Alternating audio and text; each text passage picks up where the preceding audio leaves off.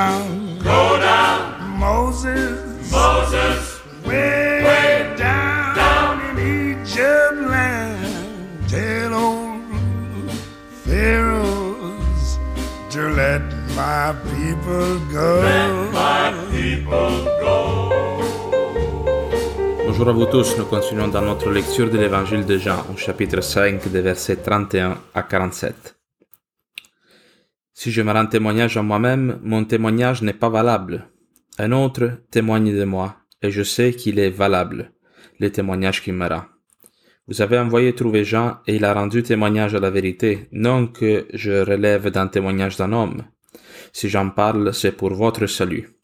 Celui-là était la lampe qui brûle et qui luit, et vous avez voulu vous réjouir une heure à sa lumière. Mais j'ai plus grand que le témoignage de Jean, les œuvres que le Père m'a données, amenées à bonne fin.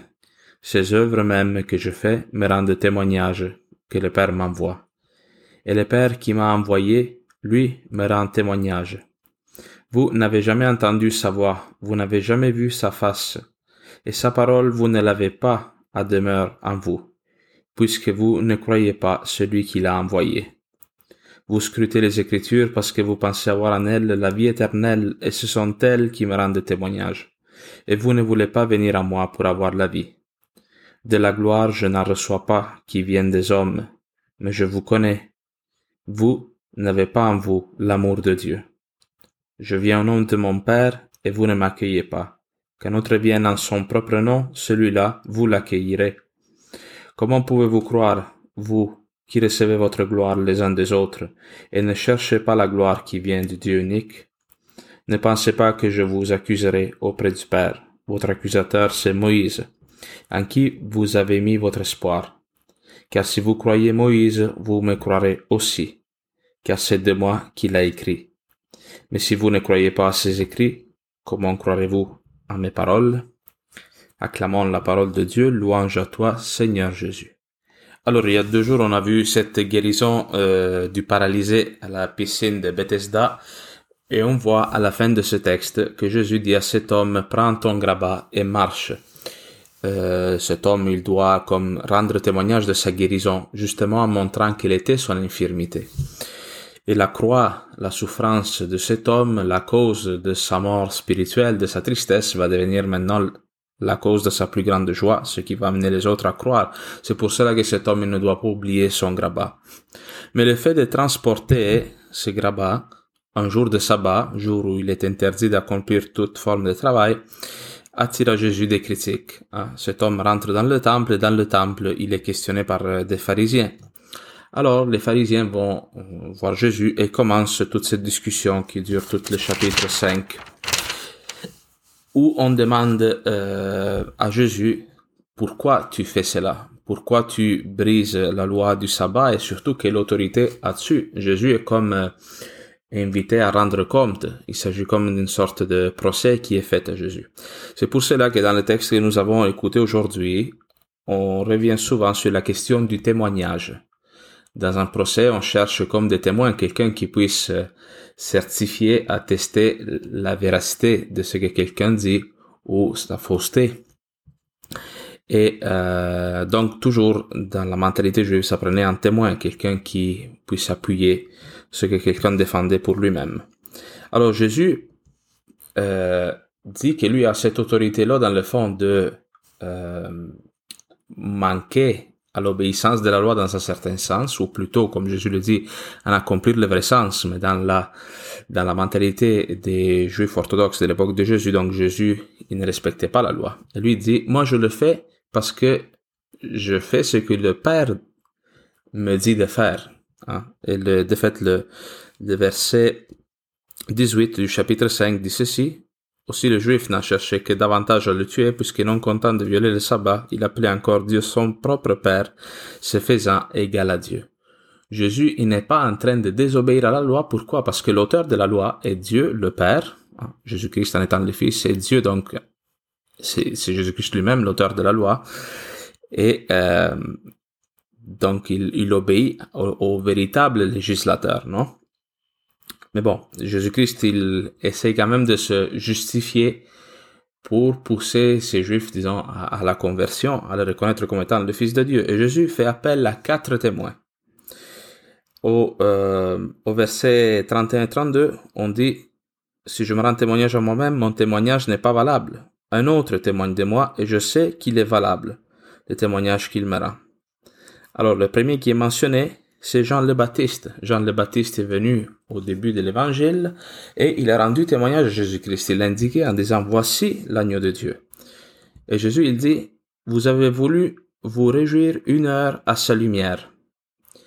Qu'est-ce que ça veut dire? Cela Que les pharisiens, plusieurs personnes en Israël ont pris plaisir à écouter la proclamation de Jean le Baptiste. On a vu dans d'autres textes aussi que le roi Hérode prenait plaisir à écouter la parole de cet homme parce que c'était une parole qui, qui était vraie, qui était proclamée avec autorité. Mais ces juifs, ils font une forme de, je dirais, expérience esthétique, on pourrait dire.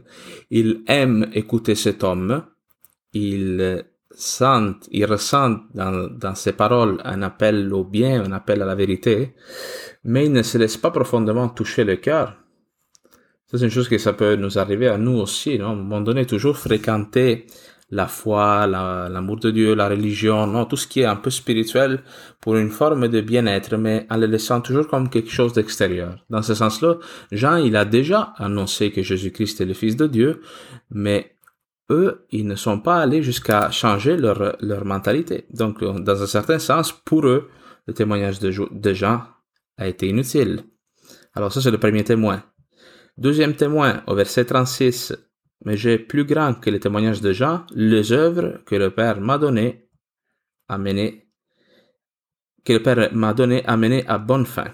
Ce sont ces œuvres mêmes que je fais me rendent témoignage que le Père m'a envoyé. Encore une fois, Jésus n'a pas besoin de témoins à proprement parler parce qu'il a manifesté par ses œuvres et ses miracles hein, qu'il a une puissance qui vient de Dieu, effectivement.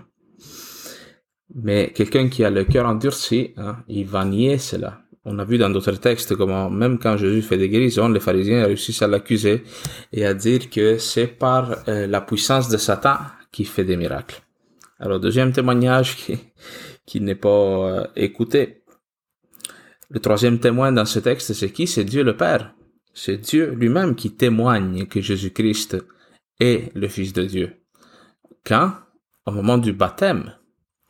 Celui-ci est mon Fils bien-aimé, écoutez-le. À d'autres moments aussi, bon, plus tard dans la transfiguration. Euh, et ultimement, euh, bien sûr, peut-être les, Juifs n'ont pas écouté directement cette, cette parole, du moins pas tout le monde, mais il y a les Écritures. Et, les Écritures, Jésus dit, euh, vous les scrutez, mais vous ne les comprenez pas, parce que les Écritures parlent de moi. C'est Moïse qui vous accuse, dit Jésus-Christ. Quand on dit Moïse qui vous accuse, ça veut dire que c'est toutes les prophéties de l'Ancien Testament. Alors, euh, je dis tout cela pourquoi? Parce que Jésus finit en disant cette phrase, Vous n'avez pas en vous l'amour de Dieu. Ça, c'est le vrai problème de ces hommes. Ils n'ont pas en eux l'amour de Dieu et l'amour de Dieu et le don de l'Esprit Saint. Parce que l'amour même de Dieu se communique à nous par cette troisième personne de la Trinité qui est l'Esprit Saint, qui vient à nous et vient nous diviniser et qui nous ouvre le cœur.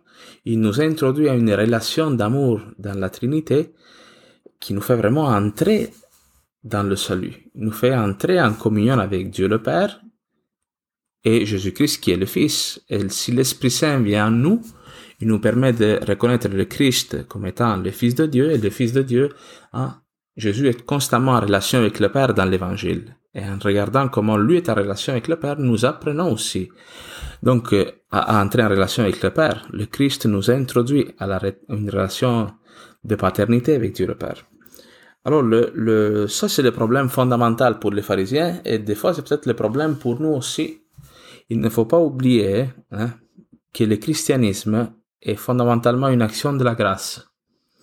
Nous avons à évangéliser, nous avons mm, les autres, non, à, s'évangéliser nous-mêmes, à approfondir de plus en plus la parole de Dieu, à creuser notre foi, mais ce n'est pas non plus un effort ou un volontarisme. Bien sûr que ça nous aide. Plus nous, nous prenons contact avec la parole de Dieu, plus nous nous rapprochons de Dieu, plus notre foi grandit. en même temps, ce n'est pas comme aller au gym, là. Tu, sais, vas au gym, tu fais des pompes, puis à force de faire le même exercice, là, tu viens bon. Euh, nous devons être persévérants dans la prière, mais c'est l'Esprit Saint qui nous ouvre l'intelligence aux Écritures, qui nous montre les miracles qui sont autour de nous, qui nous rend capables d'entrer en relation avec le Père. Alors, comme ces pharisiens, ils n'ont pas l'Esprit Saint en eux, ils n'ont pas donné une, une occasion à l'Esprit Saint d'entrer en eux, euh, tout reste une parole morte pour eux. Et ils préfèrent garder, garder leur conception de la religion, leur conception du salut, mais ils ne rencontreront jamais l'amour charitable de Dieu le Père. Ils ne rentreront jamais en communion avec le Fils. Alors, si tu sens que tu es pris par cette forme de, comme on le dit des fois dans, la, dans le prophète Jérémie, de sclérocardie, avoir le cœur dur, endurci et indifférent désormais à la présence de Dieu et toute forme de témoignage ne te convainc pas que le Christ t'aime et qu'il est là pour toi, par amour pour toi, mets-toi à genoux et demande la grâce de l'humilité surtout. La grâce de l'humilité, ces pharisiens ne peuvent pas entrer dans le salut parce que ils sont enfermés dans leur orgueil, dans leur conception, leur compréhension de ce qu'est la vie. Nous, peut-être aussi, à un moment donné, on s'endurcit face à Dieu. Quand nous sommes confrontés à des difficultés, à la souffrance, on veut plus écouter. Même si on a vu des, miracles, des signes, des prophètes comme Jean, hein. Dieu met des prophètes, des personnes qui nous annoncent la parole de Dieu. À un moment donné, tout cela peut devenir comme, on peut devenir indifférent, tout cela. C'est un texte, encore une fois, où Jésus est aux prises avec euh, le cœur endurci de ces personnes, mais le Christ, si nous on le lui demande, peut briser cet endurcissement. Et, cela, il va le faire par la croix. Le Christ, il ne brise pas l'endurcissement des cœurs en détruisant les ennemis ou en faisant des miracles. Hein, vous voyez, les miracles du Christ concernent les maladies, le fait d'expulser les démons, mais le Christ, il ne force jamais la conversion de quelqu'un. Jésus-Christ, ne force jamais la libre volonté de quelqu'un.